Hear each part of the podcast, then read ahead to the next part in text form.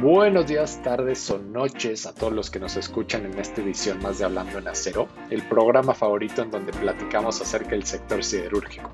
Vamos a darle la bienvenida a nuestras locutoras del programa, la irreemplazable economista Susi Torres y la recién integrante Alexis Nando, que por si no sabían también es arquitecta. Susi, Alexis, ¿cómo están el día de hoy? Muy bien, vos, muchas gracias y bienvenidos a todos a este nuevo episodio. Como cada 15 días, los estaremos acompañando para hablar un poco sobre la industria del acero. Hola Alexis, hola Mos, y pues listísima y emocionada de poder platicar una vez más con todos ustedes y nuestro gran invitado estelar del día de hoy, que nos hablará de un tema que hemos vivido y nos interesa a todos, pero no voy a adelantar más detalles. Concuerdo contigo, Su. Eh, suena bien interesante lo que tenemos para más al rato, pero vamos, vamos a, esperar un poquito, no hay que adelantarnos. Bueno, ya que estamos listos todos, vamos a empezar recordando un poco de lo que vimos en los programas anteriores. Susi, ¿qué nos puedes decir? Pues mira, eh, ah, el, programa pasado hablamos sobre el plan que presentó el 31 de marzo el presidente Biden, donde dio a conocer el plan de inversión en infraestructura para la próxima década, el cual asciende a 2.3 billones de dólares. Por otro lado, el Banco Mundial ajusta a la alza la expectativa de crecimiento para la economía mexicana en un 4.5% este año. La previsión eh, está todavía rodada de gran incertidumbre por el manejo de la pandemia y la situación fiscal. De esto dependerá. Y platicamos también sobre el nuevo proyecto integral, el nuevo Acuario Mazatlán, que estará en el estado de Sinaloa y que seguramente contribuirá a detonar la actividad turística del estado. También hablamos sobre la historia del hundimiento del Titanic, las propiedades físicas del acero con el que se construyó y cuáles son los componentes que no queremos en el acero para tener una mejor calidad del material. Y tuvimos como invitadas a las arquitectas Ana Paula Herrera y Laura Domínguez de Reactiva Arquitectura. Nos compartieron parte de su experiencia como despacho joven y su trabajo en, proyectos de diversas escalas realizados en acero. Así es, Su y Alexis, creo que cada vez estamos ampliando nuestro contenido sobre el acero, que por si no se han dado cuenta, el acero está presente en la vida de todos desde que nos despertamos. Si quieren volver a escuchar el programa pasado o cualquier otro programa de los que hemos tenido, pueden encontrarlo a través de nuestro canal de YouTube como Gerdau Corsa o en Spotify lo encuentran como Hablando en Acero. Recuerden que cada 15 días nos escuchamos por acá. Y sin más, vamos a comenzar con la sección informativa de la semana. Susi, platícanos por favor qué está pasando en el sector económico. Claro que sí. El pasado 15 de abril, la Asociación Mundial de Acero, World Steel, eh, presentó la perspectiva a corto plazo para el 2021 y el 2022, donde pronostica que la demanda de acero crecerá un 5.8% en el 2021 para llegar a 1.874 millones de toneladas, después de haber disminuido 0.2% en el 2020. En el 2022, la demanda de acero verá un nuevo crecimiento del 2.7% para llegar a 1.924 millones de toneladas. El pronóstico actual supone que la segunda o tercera ola de infecciones en curso se estabilizará en el segundo trimestre y que se logrará un progreso constante en las vacunaciones, lo que permitirá un regreso gradual a la normalidad en los principales países donde utilizan acero. Eh, al comentar sobre las perspectivas, el presidente del Comité de Economía de World Steel dijo que a pesar del impacto desastroso que han vivido, eh, que se vivió por la pandemia en las vidas y en los medios de subsistencia, la industria siderúrgica mundial tuvo la suerte al terminar un 2020 con solo una contracción de demanda de acero. Y esto se debió principalmente, todo el año pasado estuvimos hablando sobre la sólida y sorprendente recuperación y crecimiento de China, que termina con un 9.1%. Y el resto del mundo, la demanda de acero se contrajo un 10%. En los próximos años, seguramente la demanda se recuperará firmemente, tanto en las economías desarrolladas como en desarrollo, pero llevará, como hemos comentado, algunos años llegar a números prepandémicos. Susi, y con este panorama, ¿cuál es el pronóstico para México? Mira, fíjate Alexis que eh, World Steel en el 2021 espera un crecimiento del 7.5% para llegar a 23.4 millones de toneladas y para el 2022 se estima un crecimiento del 5.5%. Y hablando de México, vamos a hablar cómo nuestro país recupera el primer lugar de la lista de socios comerciales de Estados Unidos en febrero del 2021, tras meses en que China estuvo en este mismo sitio. Canadá queda en segundo sitio, seguido de China y Japón. En el reporte del segundo mes de este año, México tuvo un intercambio comercial con Estados Unidos del 15.3% de todas las importaciones y exportaciones que realizó al mercado estadounidense. Canadá queda con 14.9 y China con 13.7. Sui, ¿cómo queda la balanza comercial en el primer bimestre del 2021? Fíjate que solamente en enero y febrero del 2021 México exportó a Estados Unidos 56.469 millones de dólares e importó productos estadounidenses por casi 40.529 millones de dólares, lo que dejó una balanza para la economía mexicana de 15.939 millones de dólares en el primer bimestre del 2021. Y ahora vamos a hablar de los proyectos. Vamos a hablar del, del proyecto que es la carretera Real del Monte en Tronquehuasca. La promotora y operadora de infraestructura, PINFRA, obtuvo el fallo a favor en los pasados días en el otorgamiento de la concesión por 30 años para la construcción, explotación y conservación y mantenimiento de esta carretera que estará en el estado de Hidalgo. Con este proyecto se busca fortalecer la conectividad de la carretera en Hidalgo y se pretende resolver un punto de conflicto que había en esta zona y complementar los tramos ya modernizados que había entre Pachuca y Real del Monte y entre el entronque de la Huasca y el Cerro Colorado, además de ofrecer un ahorro en los costos de transporte y en la reducción del índice de accidentes. La carretera tendrá una longitud aproximada de 10.31 kilómetros. La inversión total se estima en 2.571 millones de pesos y el capital de riesgo de dicho proyecto será de 1.522 millones de pesos. Se consideran aproximadamente eh, que 7.956 vehículos estarían eh, transitando por esta carretera al día y se generarán 438 empleos directos y 1.000 eh, empleos indirectos. Sui, ¿cuándo se inicia este proyecto de carretera de Hidalgo? Iniciará la concesión del proyecto carretero el próximo 26 de abril del 2021 hasta el 26 de abril del 2051 con un periodo de construcción aproximado de 16 meses, por lo que se estima que la carretera inicia operaciones en septiembre del 2022. Creo que estos proyectos de movilidad son indispensables desarrollarlos, sobre todo cuando se está resolviendo problemas existentes en las zonas de conflicto, mejorando la calidad de costos y bajando obviamente el riesgo de peligro en los viajes. Pero bueno, ahora, eh, ya que terminamos esta sección, pasemos a la otra sección que también nos gusta mucho, la sección cultural. Mos, ¿de qué vamos a platicar? ¿Será de algún tema de ingeniería o algún edificio? ¿O quizás ahora sí hablaremos de una película? Lamento informarte, Alexis, que, que, todavía no vamos a hablar de una película, pero estoy seguro que pronto lo vamos a hacer. Hoy vamos a hablar del efeméride del día y es que justo el día de hoy, y para los que nos están escuchando el día de hoy de grabación de este programa, es el 22 de abril, es el Día Mundial de la Tierra.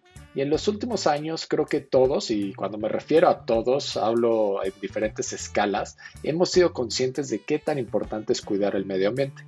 Nosotros tenemos la responsabilidad como personas de cuidar nuestro hogar, poner ese granito de arena desde ahorrar agua cuando te bañas o no bañarte, usar la bici si, si puedes para transportarte o incluso no usar los aparatos electrónicos que tenemos en la casa para ahorrar energía. En fin, hay un sinfín de acciones en las que podemos ayudar a nuestro planeta.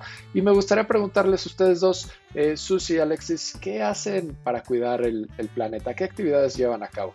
Bueno, yo la verdad es que tengo una cubeta al lado en, mi baño para captar el agua eh, de la regadera cuando pues tarda en, salir el agua caliente. Uso la bici mucho para transportarme en la ciudad y, bueno, también trato de no usar los popotes que nos ofrecen en los restaurantes, entonces creo que eh, esos pequeñas acciones pues significan un poco para poder ayudar al planeta. Pues mira, fíjate que yo, y creo que con el tema de la pandemia más se aseveró mi, mi idea de guardar toda la cantidad de empaques que me, llegan a, a, mis manos. Y si te digo todas, si les digo todas, son todas, desde cajas, listones, eh, y hacemos N cantidad de cosas. Con dos niños en casa, créeme que es una solución eh, magnífica contar con una cantidad de empaques que, que, vienen, ya sea PET, eh, madera, cartón, lata, todo, todo este tipo de cosas, la verdad es que te ayudan a, poder hacer millones de actividades con los niños y entonces y de cierta manera ayudamos también al, al ambiente. Y su es increíble cómo para los niños cualquier caja se puede convertir en una nave espacial, en un autolavado, en un edificio. Los niños tienen una imaginación tremenda para eso. Qué bueno que, que las guardas todas y las utilizas para que jueguen o para que hagan manualidades. Y también, Alexis, qué bueno que tú captas el agua de, de la regadera. Yo el granito que pongo es que no me baño los domingos, entonces creo que contribuyo con eso, ¿no? es broma, sí me baño los domingos. Pero bueno, por supuesto, todo esto que nosotros hacemos eh, de manera personal, pues no solo se queda de manera personal, sino que las empresas tampoco se quedan atrás con el interés y la preocupación de cómo pueden contribuir mejorando sus prácticas sustentables. Por ejemplo, en Gerdau Corsa contamos con programas y certificaciones sobre el cuidado del medio ambiente para tener un futuro más verde. La sustentabilidad es un enfoque que se ha vuelto fundamental en los últimos años para afrontar la crisis social, ambiental y económica que existe a nivel global. Se encuentra en diferentes áreas, en la alimentación, en el transporte, en la manufactura de productos y por supuesto, pues en la industria de la construcción, que es la industria a la que nosotros pertenecemos. Y justo el acero en esta industria es uno de los materiales que más aporta para la certificación de los edificios sustentables. Y antes de hablar de esto de los edificios sustentables, hablemos un poco sobre cómo desde el proceso de producción del acero se responde al compromiso ambiental y social. Entonces vamos a empezar primero con el reciclaje. Para nosotros reciclar pues no solo es una labor que ayuda al cuidado del medio ambiente, sino que también es un negocio Reciclamos al año más de 14 millones de toneladas de chatarra ferrosa que se genera ya sea por la industria o por la sociedad. El carrito saque sus fierros viejos que venga, pues justamente es eso. Y al hacerlo generamos grandes ventajas. Preservamos el medio ambiente al reducir las emisiones de CO2. En promedio, México como país produce mucho menos CO2 en la, en la fabricación de acero que el promedio mundial y esto es gracias a que mucho de nuestra producción es por medio del, reciclaje. Disminuimos también el uso de energía en este proceso, eh, evitamos la aparición de tiraderos de chatarra clandestinos y generamos miles de empleos al implementar una extensa cadena de colecta y procesamiento de chatarra. El segundo punto es los residuos. Nuestros coproductos, que son aquellos residuos que poseen un alto potencial de reaprovechamiento y, que ya no son sometidos a cualquier tipo de proceso o tratamiento interno, los ofrecemos a través de ellos alternativas que favorecen a la preservación del medio ambiente, como son la reutilización o la reducción de, de residuos generados por la producción de acero, además de la implementación de alternativas enfocadas en el reciclaje de los coproductos para incorporarlos a un nuevo ciclo de vida. Por ejemplo, nuestra escoria muchas veces se utiliza para para las carreteras o se utiliza para pavimentación, industria cementera, etc. Y este uso de nuestros coproductos pues garantiza grandes ventajas en los proyectos. Reducen el consumo de recursos naturales al sustituir y minimizar las materias primas. También disminuyen obviamente las emisiones de compuestos y gases de efecto invernadero. Y por otra parte, pues su costo es mucho más bajo en comparación de los materiales tradicionales. Los coproductos los dividimos en dos tipos, los que se generan del proceso y los que se generan del servicio. Los primeros son, por ejemplo, la escoria de acería que hablaba, las escamas de laminación, el polvo de la fundición Y los segundos, por ejemplo, son los refractarios que utilizamos para aislar térmicamente nuestros equipos, el cartón, la madera, el PET, aluminio, etcétera, entre, entre muchos más. El siguiente punto y el último es, eh, en relación a las emisiones. Eh, y para las emisiones, el sistema de captación de humos y polvos que tenemos en nuestras plantas se encarga de capturar todas estas partículas producidas por la producción de acero y que el sistema de captación reaprovecha las emisiones recolectadas para recalentar la chatarra y así disminuimos un poquito el uso de energía. También en nuestros hornos utilizamos gas natural en vez de, del aire, reduciendo de este modo las emisiones de CO2. Colocamos canales pluviales para recolección de agua de lluvia eh, con el fin de llevarla a nuestras plantas de tratamiento y también algo que, nos enorgullece mucho es que el 97% del agua que utilizamos en la refrigeración de nuestros equipos se recicla. Lo que no reciclamos, nos gusta decir que lo hacemos nubes, entonces lo que se va por evaporación y, forma nubes, pues es ese 3% que no reciclamos. Y para los polvos de acería, que son ricos en, zinc, los mandamos a que hagan monedas y hagan otros tipos de, de materiales en otras empresas que los aprovechen.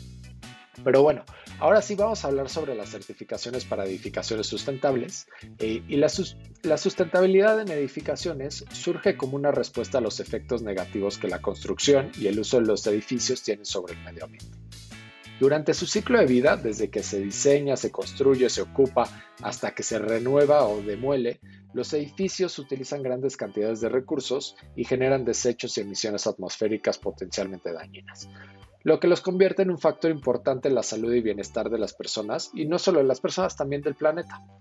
Este impacto ha llevado a la creación de estrategias por parte de los profesionistas de la industria de la construcción, como estándares de construcción sustentable, certificaciones y sistemas de calificación destinadas a minimizar el impacto de los edificios sobre el ambiente natural mediante el diseño y la construcción sustentable.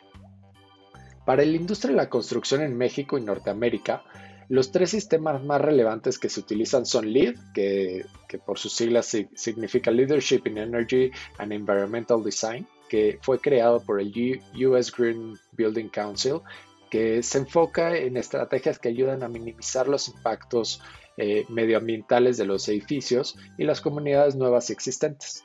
Otro tipo de certificación es el WELL Certification, que se creó por el Well Building Institute, para priorizar el bienestar y la salud de los usuarios de los edificios sustentables. Y el tercero es Living Building Challenge, que es creado por el International Living Future Institute, que se enfoca en estrategias más exigentes y con ello buscar la restauración de los ecosistemas. Y bueno, y a todo esto, ¿cómo funciona el acero como un material elegible para ayudar al cumplimiento de los requisitos de dichas certificaciones? Pues ayuda por sus propiedades físicas y las posibilidades de implementación que representa. ¿Y de qué manera puede contribuir este acero a, un proyecto sustentable? Pues bueno, es, es, un material que por su naturaleza puede aportar a la sustentabilidad en distintos ámbitos.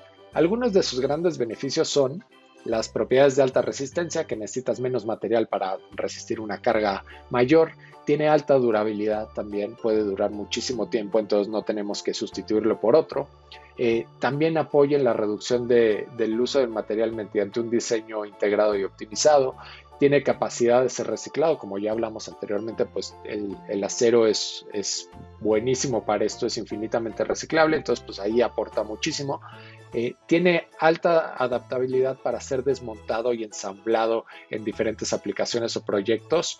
Eh, una estructura de acero tú la puedes desatornillar y llevarte al otro lado, que esto es un beneficio gigantesco. Tiene también alto potencial de reutilización tras la demolición y para diferentes usos y no emite compuestos orgánicos volátiles durante el ensamble en sitio o a los usuarios del espacio. Entonces todo esto, eh, el acero puede ayudar a conseguir puntos en la certificación de manera indirecta gracias a su estabilidad dimensional.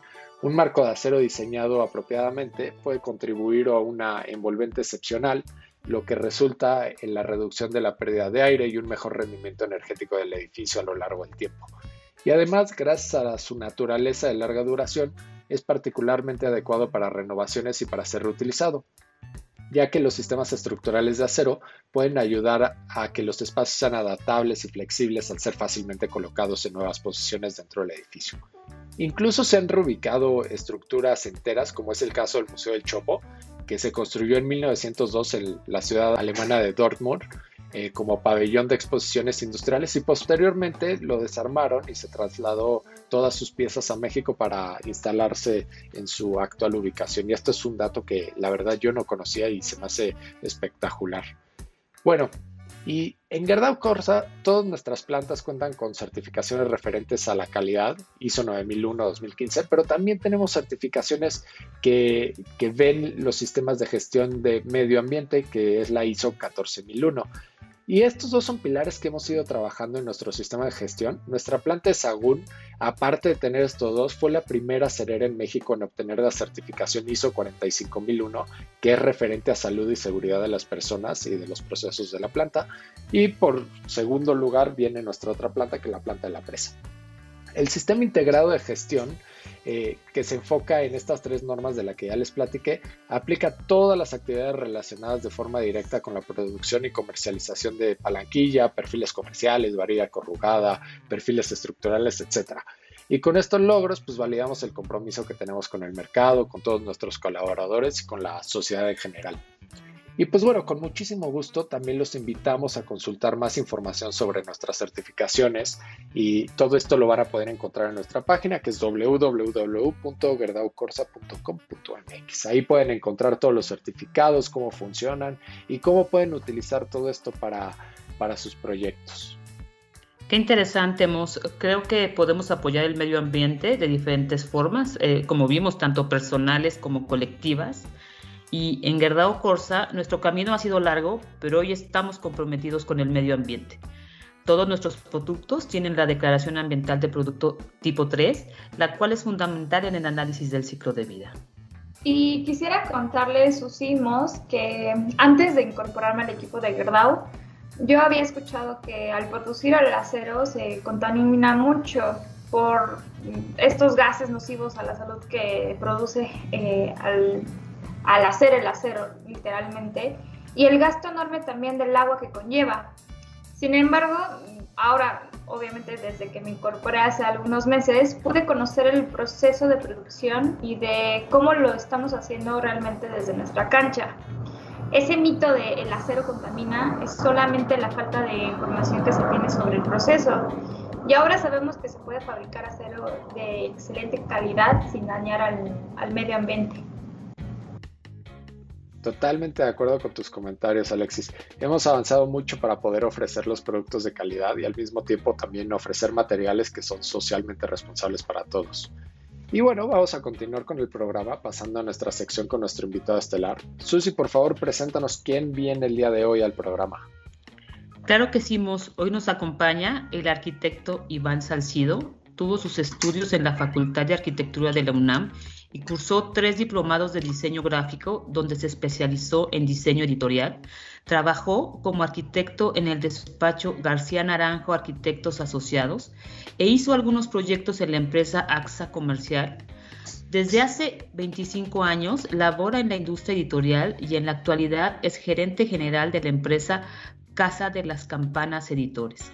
Ha escrito y publicado varias obras, entre las que se encuentran la trilogía sísmica de la Ciudad de México, publicada por la Sociedad Mexicana de Ingeniería Estructural, integrada por los siguientes títulos.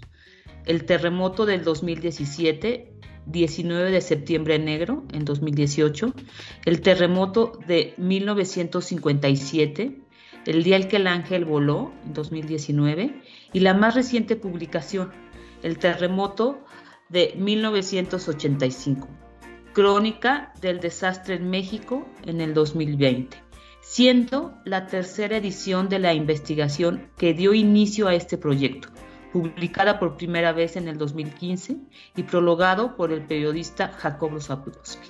Sin más, demos una cordial bienvenida a Iván. Bienvenido, Iván, ¿cómo estás? Hola, ¿qué tal, Susana? ¿Cómo estás? Saludos a todos, también a Alexis, a Carlos, a Alejandra, que sé que anda por ahí. Me da mucho gusto estar aquí con ustedes nuevamente y este y pues a sus órdenes. Iván, bienvenido al programa. Me da muchísimo gusto que nos acompañes. Eh, antes de que empezáramos con todo esto, yo estaba platicando un poquito contigo de, cómo yo conocí tu libro. Yo la verdad conocí primero al libro que, al autor eh, y creo que eso habla bien del trabajo que has hecho. Me da de verdad muchísimo gusto que nos acompañes el día de hoy. No, pues muchísimas gracias por la invitación y este, ya hicimos una plática, esperemos que hagamos otras. Y pues aquí este, yo muy contento de estar con ustedes. Eh, Iván, pues igualmente bienvenido y cuéntanos, eh, ¿cómo nació tu interés por el mundo editorial teniendo pues una formación arquitectónica? Bueno, pues te platico, eh, mi entrada al mundo editorial fue a través de, mi papá, quien era proveedor de la UNAM y que se dedicaba a hacer todo tipo de publicaciones. Yo trabajé con él desde chavito, a ratos, y pues iba conociendo todos los procesos de la actividad editorial, ¿no? Entonces me fui metiendo poco a poco hasta que en algún momento me quedé trabajando en el negocio familiar. Ahí tuve la oportunidad de hacer libros con personas muy interesantes. Fíjese que el primer libro en el que yo participé fue sobre el arquitecto Mario Pani. Yo estuve en su casa, lo conocí y estuvimos viendo fotos y todo esto, ¿no? Más adelante yo me volví diseñador y empecé a trabajar con otros libros que hice para el arquitecto Ricardo Legorreta, luego hice uno para Agustín Hernández, más adelante hice uno con José Luis Cuevas, uno sobre pintura, de hecho hicimos dos, y para muchos investigadores de la UNAM.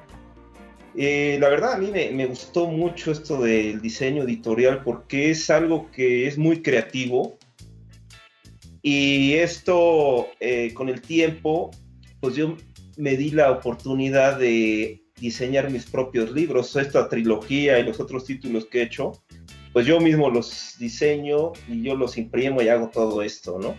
Aunque, bueno, nunca me he alejado de la arquitectura, por eso los temas que maneja, ¿no? Y justamente hablando de estos libros que mencionas, la trilogía sísmica en la Ciudad de México, cuéntanos, Iván, ¿qué te lleva a interesarte y a profundizar tanto en el tema? Pues mira, yo a los 14 años eh, me tocó vivir el terremoto del 85, pues evidentemente un evento porque no estábamos preparados y me impresionó mucho. Pero las causas que originaron ese desastre pues eran completamente desconocidas para mí, ¿no? Algo que pues me dio, me dio miedo en su momento, ¿no? Porque pues nadie nos había dicho que esto podía pasar. Entonces, años después, comencé a leer libros que ya se había publicado sobre el tema y los que no me dejaban satisfechos. Así que, pues, aprovechando mi experiencia, realicé un libro con las características y el contenido como me hubiera gustado encontrar. Entonces, aquí organicé pues, toda la información referente a este desastre, incluyendo temas sísmicos, pero también arquitectónicos, sociales, históricos y sobre todo humanos, que esto es muy importante todo acompañado con muchas imágenes. Al tener esa primera edición, me fui a ver a Jacobo Saludowski a Radio Red.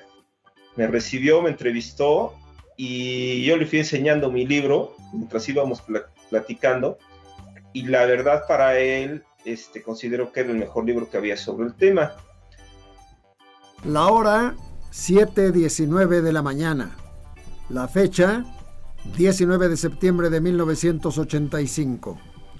Dentro de cuatro semanas se cumplirán 25 años exactos de la más grande tragedia sufrida por la Ciudad de México en toda su historia. El 19 de septiembre próximo, un cuarto de siglo del terremoto que destruyó gran parte de la ciudad y causó miles de muertos. Está conmigo aquí en la cabina de una 3 Iván Salcido. Gracias por estar aquí, arquitecto. Buenas tardes, licenciado. Mucho gusto de estar con usted y gracias por recibirme. Hace aproximadamente dos horas llegó aquí a la redacción de una 3 este joven arquitecto Iván Salcido con un libro que se llama El terremoto de 1985, 25 años en nuestra memoria. Empecé a verlo mientras él me platicaba, página por página, es el más importante trabajo de investigación que se ha hecho en la Ciudad de México sobre el terremoto de 1985 y conozco los que se han hecho. Conozco desde, desde luego el libro de Elena Poniatowska, que son testimonios de sobrevivientes. Así es. Conozco el que hizo Carlos Monsiváis, que es fracción de lo que pasó, algunos fragmentos tomados casi al azar. Conozco algún otro, pero ninguno como este el terremoto de 1985. 25 años en nuestra memoria. Un libro de casi 500 páginas. ¿Cuántas fotografías tiene? Tiene exactamente 506 páginas que ilustran pues gran parte de los sucesos importantes del terremoto. Sí, fue un trabajo de cuatro años de recopilar material ¿sí? para poder, llegar a esta edición. ¿sí? Lo hice yo con pues, con un gran interés y más que nada inspirado, sí, en el trabajo que usted hizo durante el terremoto, ¿sí? en el que su reportaje, que yo considero el más importante de la historia de la radio, ¿sí? fue el que me inspiró y el que me dio muchas claves para poder llegar a esta edición. Su profesión es arquitecto. Es arquitecto, estudié arquitectura en la Facultad de Arquitectura de la UNAM, pero desde hace muchos años me dedico a las artes gráficas y en los últimos cinco años a diseñar libros. Es mi, es mi este, trabajo actual. Entonces eh, ya tenía usted cierta experiencia en la impresión de libros cuando decidió usted hacerlo, porque veo que no viene eh, eh, con, ningún membrete de editor conocido. No, no, no, realmente pues, es la experiencia que he adquirido a través de trabajar con mi papá Jaime Salcido, que tiene una experiencia de 30 años en el rubro, y pues le he aprovechado, ¿sí? Y la verdad, el poder de investigación que me dio estudiar una carrera, ¿sí? Pues me dio la posibilidad y me dio las armas para hacer algo que lo hice por gusto realmente. ¿Cómo recopiló usted tantos datos, tantas fotografías y cuál fue su idea original para hacer este testimonio, el más importante que yo conozco de un eh, acontecimiento traumático para todos los mexicanos? Sí, pues realmente esto inició como un trabajo de diseño para ensayar un programa. ¿sí? Entonces, del material que yo tenía en mi computadora, algunas fotos, algunos textos, lo utilicé para diseñar 16 páginas, ¿sí? Para aprender a usar un programa de diseño. Me gustó el resultado, ¿sí? Y de ser 16 páginas empezó a crecer, ¿sí? Y me puse el objetivo de hacer un libro. Me gustó tanto el material que estaba recopilando que pensé en compartirlo con las personas. ¿sí? Entonces fue cuando dije, bueno, vamos a hacer un libro, vamos a aprovechar la experiencia que tengo, ¿sí? Y vamos a lanzarlo y finalmente está ahorita. Realmente no me, no me la creo que el libro lo tenga ya en la mano. Es un estupendo libro, no es un libro cualquiera, es un, no solo es el mejor libro sobre el temblor, sino que es un libro muy bien hecho. Pues sí, realmente, pues la experiencia, o sea, juntar dos actividades que es el diseño y conocer los procesos que siguen para la producción de un libro, pues me hizo hacer un producto realmente este, de calidad. Sí, yo dije, oye, si yo he hecho libros buenos para muchos investigadores de la UNAM y gente importante, dije, pues ¿por qué mi libro no va a tener la misma calidad? Entonces tengo la experiencia en todos los procesos, ¿sí? Para hacer algo de primera calidad, la verdad. Después, cinco años adelante, yo seguí investigando, saqué una segunda edición que ya prologó Jacobo, y esta ya fue editada por Les Mie, que fue el inicio pues, de la trilogía sísmica que pues, hemos estado platicando. ¿no? Iván, y, hablando de esta misma trilogía, eh, que esta publicación haya sido por medio de la Sociedad Mexicana de Ingeniería Estructural, pues conlleva que es un respaldo bien sólido, ¿no? ¿Cómo ha sido tu trabajo de investigación para, realizar estas publicaciones? Pues mira, eh, yo empecé en 2006 a, investigar, que fue cuando me propuse hacer un libro, pero definitivamente hay un antes y un después al trabajar con SMIE, porque gracias a ellos he aprendido mucho en cuestiones de los efectos sísmicos en las estructuras. Evidentemente ellos me revisan todos los textos, sobre todo los que tratan temas de ingeniería, pero sin embargo, cuando les he presentado e invitado para que me apoyen con un libro, siempre lo llevo ya diseñado y terminado. Entonces, estas publicaciones, pues con ellos pues, se han vendido solas porque traen información muy interesante, muy vasta. Y pues, ese ha sido uno de los ganchos para trabajar con ellos, ¿no? Pero bueno, Llevo 15 años investigando diariamente, recopilando información, buscando fotos, escuchando relatos de sobrevivientes. Eh, he pasado muchas horas en la Hemeroteca Nacional, además de que he leído muchos libros que tratan sobre el tema. Y bueno, pues he armado un rompecabezas cuyo resultado pues, aparece en los libros. ¿no? La verdad es un tema que me apasiona, pero es complicado, sobre todo cuando entrevistas a personas que perdieron a un ser querido o a la familia entera, ¿no? Pero bueno, estos libros también son un medio para que ellos se expresen. Iván, y bueno, con todos estos comentarios que nos dices de las investigaciones y que bueno, has estado investigando desde el terremoto del 57 hasta lo que sucedió en, el pasado del 2017, obviamente conoces ¿no? perfectamente los impactos eh, que han dejado sobre todo el tipo de construcciones, ¿no? Y a lo largo del tiempo, ¿has notado un cambio en la forma de construcción que minimice justamente los movimientos telúricos basados en las experiencias vividas? Es muy interesante tu pregunta. Fíjate que la respuesta obvia es que el reglamento de construcciones obliga a los nuevos edificios a cumplir sus normas para proteger los edificios, pero su efectividad solo es tangible después de un sismo de mayor magnitud.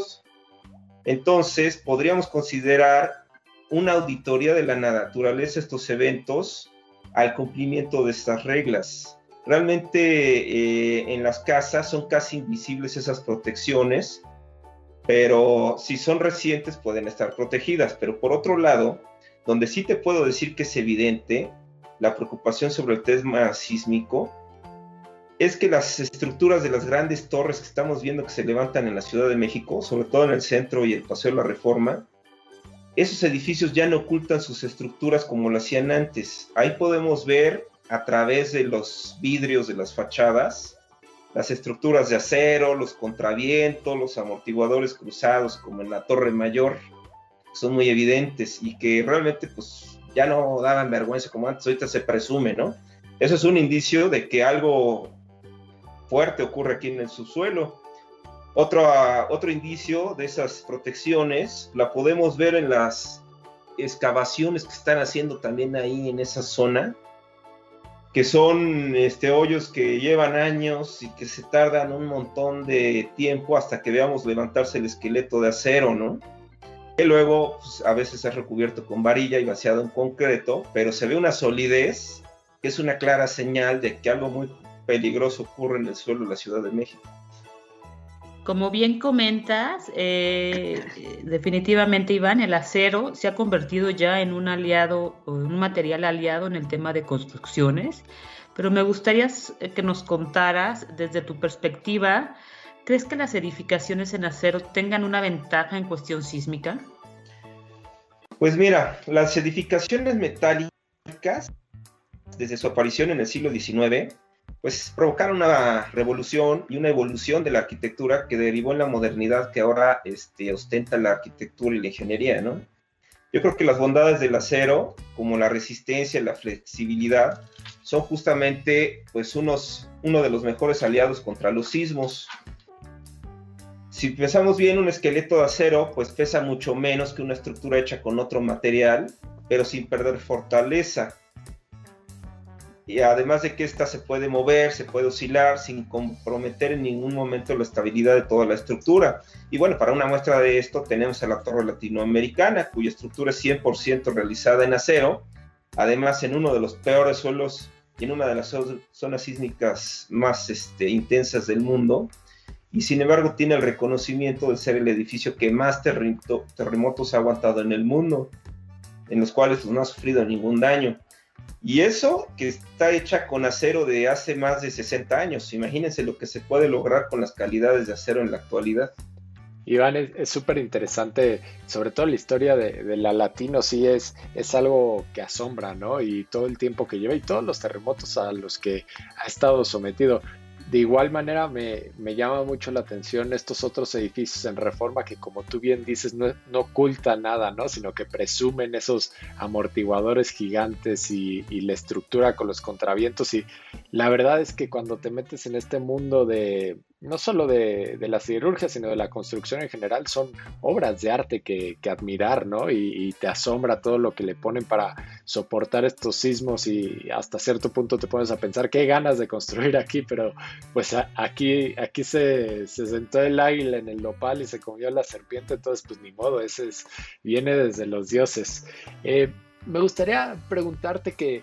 Eh, de todo el trabajo de investigación que has realizado, pues hacer todo esto te, convierte en uno, en un experto en los impactos de los terremotos que hemos atravesado en la Ciudad de México.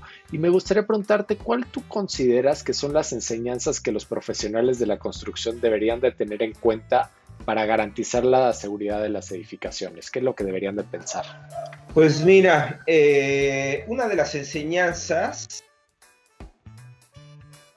constructores, no se les puede olvidar que vivimos en una zona sísmica muy activa con un suelo terrible. Así que las cuestiones de ética deben ir por delante, eso es, eso es primero, ¿no? Además hay que recordar que personas y familias que van a utilizar e, esos espacios, bueno, pues los constructores, ingenieros y arquitectos, pues son responsables de ellos, ¿no? Por ahí podemos empezar. Eh, por otro lado, la elección del material con que van a levantar su edificio yo creo que es vital lo que los obliga a estar a la vanguardia acerca de los nuevos materiales disponibles que cumplan la visión del diseño, del concepto que se hizo a través del arquitecto, el ingeniero, ¿no? Obviamente cumpliendo eh, las necesidades del cliente, pero sobre todo este, que, que sean diseños que se comporten bien ante los sismos. Eh, una buena enseñanza es recordar que los temblores pues nunca terminarán y que quizá aún no hemos vivido la mayor magnitud que la costa del Pacífico puede generar. Eso es importantísimo. O sea, calculamos conforme a lo que ya pasó, pero nunca pensamos en lo que puede pasar en el futuro. O sea, nuestra escala no es 8.1, lo que ocurrió en 85, puede llegar de mayor magnitud. Eso, eso es algo que siempre hay que tener presente, ¿no? Para poder garantizar la seguridad de las edificaciones. Bueno, ojalá que no, no nos toquen esos temblores que, que, pueden llegar a pasar, ¿no? Y bueno, en cualquier momento. Em, Iván, eh, con todas estas investigaciones que has realizado, eh, creo que pues no es necesario ser ingeniero o arquitecto para poder acceder a toda esa información que pones en nuestras manos. Eh, cuéntanos, ¿dónde podemos encontrar tus libros? Mira, eh, los libros no se encuentran en librerías, pero hay dos caminos. Uno es hablar al SMIE, a los teléfonos 55 56 55 97 84 o al 55 55 28 59 75. Ahí los pueden atender para mandar los libros o directamente en la página smie.org.mx. Ahí tienen una, una liga a los artículos de, eh, que están en venta de la SMIE, ¿no? La otra opción es directamente conmigo.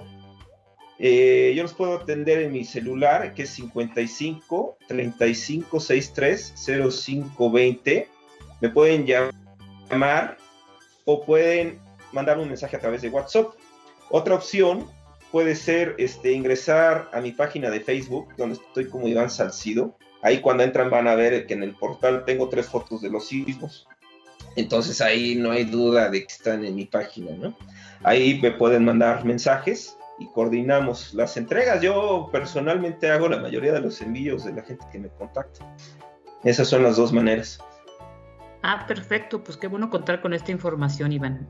Y bueno, queremos, eh, la charla la verdad ha sido muy amena y queremos cerrar esta entrevista preguntándote eh, algo que no tiene nada que ver con sismos y es más de tu vida cotidiana, es ¿qué disfrutas hacer en tu tiempo libre? Pues mira, me gusta mucho andar en moto. Por un lado es el medio en el que me suelo transportar en la ciudad pero también me gusta salir a pasear sin rumbo fijo, eso es algo muy de los motociclistas, porque pues me ayuda a aclarar ideas, ¿no?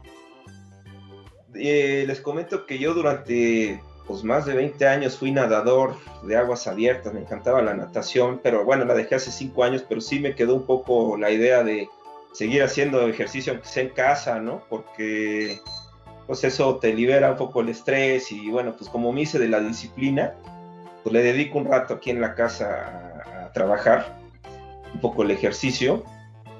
Otra cosa que me gusta hacer es construir cosas. Desde que era chavo me gustaba armar aviones y barcos. Después en la facultad de arquitectura pues tenía que andar armando maquetas a cada rato. Y esa actividad me gustaba mucho. Y pues ahora lo que hago es armar legos. Uso los, los legos de mi hijo que ya no pela los agarro yo y este y diseño cosas. De hecho, aquí tengo al ladito una torre latinoamericana hecha con Lego que sí guarda las proporciones. Y bueno, eso, eso me da este, pues, buenos momentos, ¿no? Y bueno, pues ya por último, podría decir que me gusta armar mucho historias sobre los terremotos, sobre los eh, sobrevivientes y los rescates. Yo hago esas historias en PowerPoint que utilizo con muchas imágenes en las conferencias, bueno, cuando eran presenciales. Yo las ponía ahí y bueno, las armo en mi tiempo libre, ¿no? Algún día, algún día se les enseñaré cuando ya haya conferencias presenciales, pero tienen mucho éxito en los oyentes, la verdad. Iván, súper interesante y, qué magníficos son los Legos, ¿no? Yo creo que es el mejor juguete de todos porque puede ser lo que tú quieras y, tú lo tienes que armar. Bueno, yo lo digo como ingeniero, ¿no? Seguro hay gente por ahí que dice que flojera armar un Lego, pero a mí también me fascinan. Eh, y sí, eh, sería buenísimo poderte escuchar en, en estas historias de los rescates, yo la verdad es que eh, hubo una época en la que me metí un poquito a, a, ver cómo, cómo lo hacían lo de los topos y todo esto y es impresionante, la verdad que sí. Eh, me gustaría pues, cerrar con esto y agradecerte muchísimo por acompañarnos. Me queda claro que todavía nos queda mucho para aprender de los sismos y estas publicaciones sin duda nos van a ayudar a entender el impacto que tienen en, nuestras ciudades. Y, también no solo esto, sino también aprender un poquito de la historia que, se ha vuelto una obligación para todos los que vivimos en la Ciudad de México y los que viven también dentro de la zona sísmica de este u otro país, ¿no? Eh, en otros países, no solo en México tiembla, también tiembla muchísimo en Chile, en Perú. Eh. Entonces, pues sí, es muy bueno poder aprender un poquito de lo ya pasado para no hacer lo mismo y cometer los mismos errores. Te agradezco muchísimo, Iván. Muchísimas gracias, Carlos. Este, les agradezco mucho el, espacio. La verdad los felicito por su trabajo, porque he visto otros, este, otras entrevistas, de verdad muy interesante, y, y pues les agradezco mucho su profesionalismo y su paciencia también, ¿no? Iván, al contrario, muchas gracias por, acompañarnos en el programa. Eh, para todos nuestros escuchas, les dejaremos la información también en la descripción de, del podcast, la información de dónde pueden adquirir estas publicaciones de la trilogía sísmica. Perfecto, les agradezco mucho. Muchas gracias Iván por acompañarnos en este episodio. Fue muy interesante escuchar tu interés sobre los sismos, el impacto en la arquitectura, las estructuras y la sociedad. Y recuerden que si les gustó este episodio, suscríbanse a nuestro canal y no olviden darle clic en la campanita para que se enteren cuando subamos los nuevos episodios. Gracias a todos por escucharnos, cuídense y recuerden que juntos moldeamos el futuro.